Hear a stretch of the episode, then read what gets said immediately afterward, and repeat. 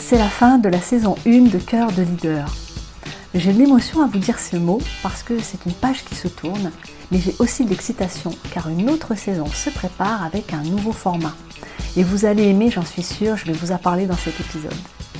Cœur de leader, c'est pour toi, dirigeant, manager ou entrepreneuse qui veut développer ton leadership pour toucher la performance avec ton cœur.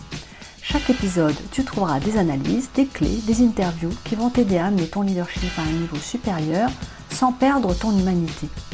Je te remercie de passer ce temps avec moi aujourd'hui. Alors bonjour chers auditeurs, je suis vraiment contente d'être avec vous ici aujourd'hui et je souhaite la bienvenue à tous ceux qui rejoignent la communauté de Cœur de Leader. J'apprécie beaucoup d'avoir vos retours euh, par mail ou un message privé sur LinkedIn ou lors de mes accompagnements de voir mes clients euh, me dire que tel épisode les a inspirés ou les a aidés dans un moment difficile à prendre une décision ou encore à poser des actions concrètes. C'était le cas encore euh, hier après-midi. Et vous savez, ça me touche vraiment parce que bah, c'est pour vous que je fais ces épisodes. C'est pour que vous ne vous sentiez pas seul, pour que vous ayez des ressources faciles à utiliser et devenir comme ça des leaders de cœur heureux. Et moi, je suis vraiment très très contente de vous avoir ici sur le podcast avec moi. Alors je vous annonçais ben, en introduction euh, que c'est la fin de la saison 1 et bientôt le début de la saison 2. Et avant de vous dévoiler ce qui va venir en saison 2, je vais revenir brièvement sur la saison 1 et ce que nous avons abordé ensemble. Effectivement, on a parlé bah, de, certains aspects du leadership, mais c'est une thématique qui me passionne tellement et qui évolue beaucoup que je n'aurai pas assez d'une vie euh, pour tout aborder. Et j'ai envie euh, pour cet épisode en fait de vous encourager à continuer de vous imposer comme des leaders de cœur, à avoir une qualité de présence pour impacter positivement votre entourage et leur donner envie de vous soutenir à ne pas vous conformer à des modèles qu'on essaie de vous imposer, comme le modèle du leader viril que je vous décrivais dans l'épisode 3. À rester vigilant et vigilante à ce que vous lisez, ce que vous écoutez, et ce à quoi vous donnez de l'importance et à qui vous soutenez, en, par exemple en citant un leader, à ce qui se passe dans votre entourage et dans vos relations pour détecter et comprendre les discriminations et ne pas les reproduire inconsciemment. Et ça, ben, c'était dans les épisodes 4 et 13. J'ai envie de vous dire aussi de croire en vous, même si vous pensez que vous n'êtes pas un leader ou une leader. Allez-y, développez votre leadership à partir de votre histoire. Faites-vous confiance, confiance comme je l'ai fait, je vous en ai parlé dans l'épisode 8. N'hésitez pas à poser des actions imparfaites et agiles. Observez, apprenez et modifiez vos actions. C'est comme cela que votre leadership se développera à votre image et que vous deviendrez des leaders de cœur à bien vous entourer de personnes bienveillantes mais pas complaisantes. Et j'insiste vraiment sur cet équilibre parce que franchement, moi je préfère avoir à mes côtés un garde-fou qui va m'alerter quand je suis dans mes excès, qui va me challenger et qui va me recadrer quand je suis en mode planeur ou rêveuse. Entourez-vous de personnes qui ne vous ressemblent pas et qui ne disent pas oui à tout ce que vous dites. C'est flatteur pour l'ego, mais c'est pas comme ça que vous atteindrez vos objectifs. Et vous savez, euh, il y a certains de mes clients qui me redoutent parce qu'ils savent que même si je suis une personne bah, très douce, très respectueuse, eh ben, je sais avoir des conversations difficiles. J'ai envie que vous réussissiez, j'ai envie que vous soyez heureux et parfois ça passe par poser des questions qui dérangent pour vous aider à vous recentrer dans votre canal.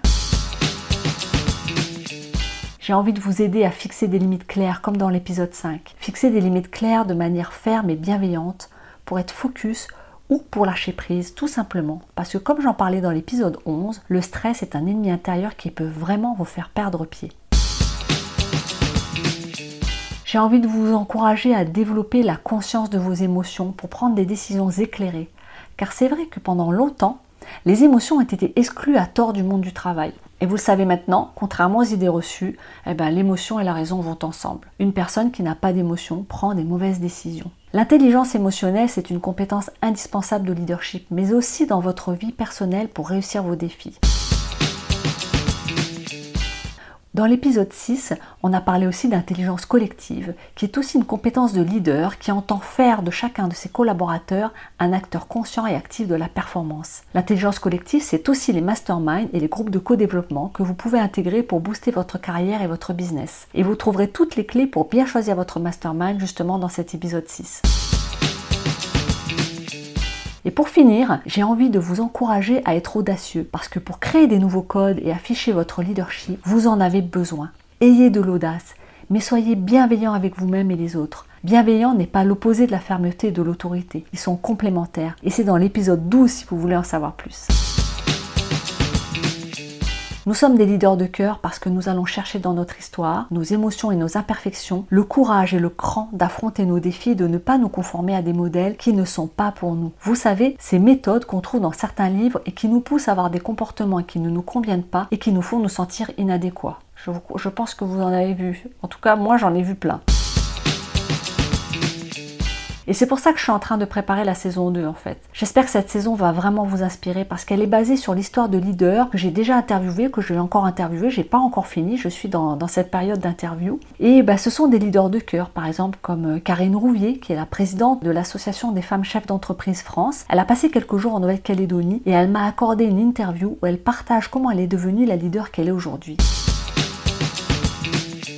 Ou encore euh, Jacinthe Tourakéchou, qui est gérante et fondatrice de plusieurs sociétés dans les secteurs de la mine, du transport et de l'accompagnement de porteurs de projets en tribu à Canala.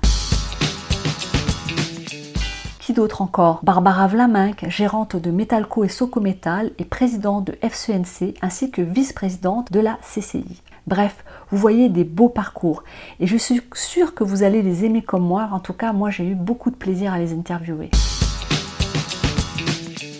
Et puis il y aura aussi quelques surprises que je délivrerai au fil de l'eau. Elles sont en préparation et je vous le dis déjà, ça sera du concret, ancré dans le réel qui vont vous aider dans votre quotidien.